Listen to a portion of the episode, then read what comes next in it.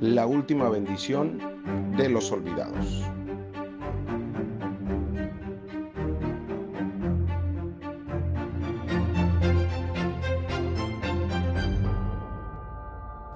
En nombre del Padre, el Hijo, el Espíritu Santo. Amén. Estamos reunidos, queridos hermanos, para cumplir un deber sagrado, dar sepultura a nuestros hermanos que han fallecido en la paz del Señor, en circunstancias especialmente dolorosas. Si es verdad que su separación corporal nos entristece, la esperanza de volvernos a reunir con Él en la casa del Padre nos debe de consolar. Elevemos nuestra oración para pedir al Señor que acoja a nuestros hermanos con su misericordia y para que nos conceda a nosotros el consuelo de la fe. ¿Por qué comenzar? ¿Por qué hacer esto? Pues porque, se, porque es un acto de amor, que es lo único que nos queda dar especialmente a tanta gente que sufre la inclemencia de llegar a, nuestro país, porque muchos de ellos, no sabemos quién son, ¿no? pero muchos de ellos seguramente vienen buscando lo que todos, cruzar las inclemencias del tiempo, la, la violencia tan desmedida que hay en nuestro, en nuestro valle, en nuestra ciudad. Usted como, además de médico legista, es diácono de una iglesia. Soy diácono permanente de la diócesis de Mexicali. Todos los días, usted como profesional, trabajar con cuerpos, hacer este tipo de actividades, ¿qué, ¿cómo le cambia en su vida diaria? Ofrecemos el mayor amor que podamos para ellos. No es ninguna obligación, es un acto que, que yo decidí hacer, obviamente con la anuencia de, del obispo, y de mi párroco que soy responsable, de que es del, que soy responsable. Casi te puedo decir de que cuando esto lo escribí en un documento a, a la diócesis internacional de los diáconos permanentes en Alemania, este, hace un poco más de un año, nos dieron una, un reconocimiento por eso, porque no estaba documentado en la Iglesia Católica que se hiciera esto. Seguramente lo hace alguien, no estoy diciendo que yo sea el único, pero no había documentos este, oficiales de que estuviera se haciendo, y menos hoy en, el tiempo de la pandemia, porque pues todo esto es un, un, alto riesgo para cualquier persona y más a las personas como, como yo que somos ya de la tercera edad que decimos, ¿no? Venga a nosotros tu reino, hagas Señor tu voluntad en la tierra como en el cielo. Danos hoy nuestro pan de cada día, perdona nuestras ofensas, como también nosotros pues Perdonamos a los que nos ofenden, no nos dejes caer en tentación y líbranos del mal. Amén. Platícanos ahorita el procedimiento, qué es lo que están haciendo y pues qué en regular es los, traer cuerpos de la fosa común. Ahorita lo que están haciendo los muchachos es la labor de la inhumación de los cuerpos en fosa común, como se le conoce. Son cuerpos no identificados, no reclamados, que permanecieron en el servicio médico forense más de 15 días Después de esos 15 días no fueron identificados, reclamados. Se inició el trámite con Ministerio Público para que autorizara la inhumación.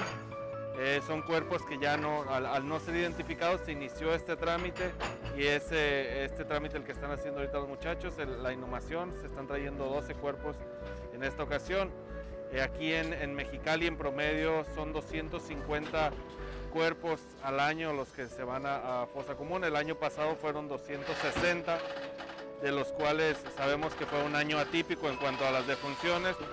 Tuvimos 133 cuerpos con COVID, ingresos, y de esos cuerpos 16 tuvieron como destino fosa común al no ser identificados, no reclamados, terminaron en fosa común. En este 2021, ¿cómo van? En este 2021, en cuanto al ritmo de cadáveres inhumados en fosa común, va igual que otros años. Y de cadáveres COVID, uno ya eh, tuvo destino como fosa común. Ya que lo libera el Ministerio Público, hacemos el trámite ante salubridad. Eh, salubridad se llena el, permiso de salubridad, se deja en salubridad y se recoge el mismo día a veces, a veces el día siguiente. De ahí se pasa al, se solicita el permiso al registro civil, se lleva la documentación del certificado de función junto con el permiso de salubridad ante el registro civil para que nos dé el permiso de inhumación a fosa común.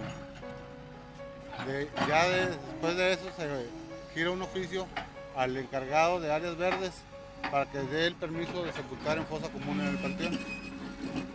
¿Cuánto tiempo dura el trámite más o menos? Más o menos aproximadamente una semana en todo, todo el trámite.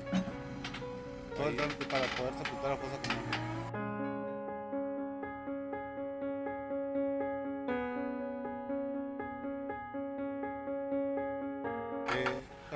siempre hablamos con del panteón para que nos tenga las cosas listas con tiempo, para que no haya ningún problema para poder sepultar eh, en la fecha que tenemos acordada, para que no haya contratiempo.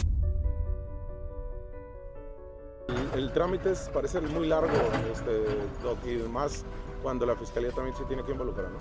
Así es, pues somos varias las dependencias que participamos en esta fosa común. Estamos viendo la culminación de todo este proceso de la fosa común, pero en realidad es un proceso que lleva a veces meses o incluso años. En otros municipios tenemos cadáveres de 2019, 2018 que no han sido autorizados todavía por la Fiscalía y estamos en espera. Son por múltiples eh, causales, algunos son porque son eh, personas de otros países o la Fiscalía sigue eh, teniendo abiertas estas carpetas de investigación y mientras estén en estas condiciones no pueden ser autorizados para ser enviados a fosa común.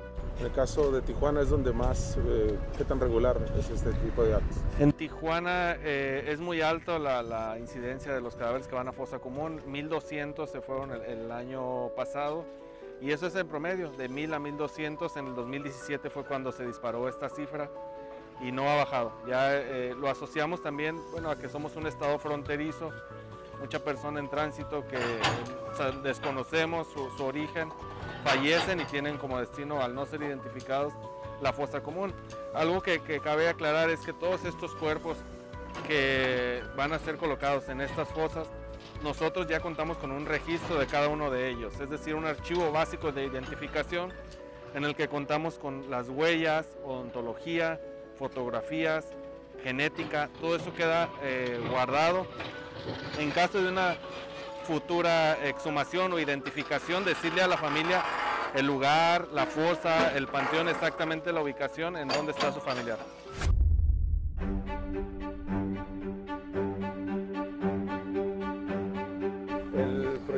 Pendiente, el hacer un panteón único en el caso de fosa común, este, cómo van, qué quedó y la importancia.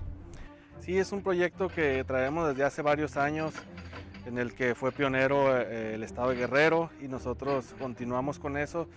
Un proyecto que se le presentó a la entonces alcaldesa de aquí de Mexicali hace dos años y lo tomó bien, lo tomó bien, eh, nos apoyó, avanzó, lamentablemente se nos atravesó la pandemia y un tema de un recurso federal que se tiene que bajar por medio del Estado es donde, donde está atorado. Digo, ya se tiene gran avance, esto del Panteón Forense, para los que desconocen qué es, es un espacio único dentro de los panteones en donde se está destinado para todas estas personas o que, no fueron reclamadas, no fueron identificadas, pero se trata de darles todavía un, trato más digno, respetuoso, un espacio único y en lugar de ser como acaban de ver eh, fosas, son nichos verticales, son hacia arriba y estos son reutilizables dado que se, se conservan durante siete años en ese espacio una vez que pasan estos siete años, se, sacan los restos que ya nada más van a ser restos óseos y estos restos óseos se colocan en una osteoteca y esos espacios, esos nichos, se vuelven a reutilizar. Ese es el proyecto. Eh, ojalá avance con las, administraciones que vienen o que ya, ya una vez que, que pase todo esto de la pandemia. La última bendición de los olvidados.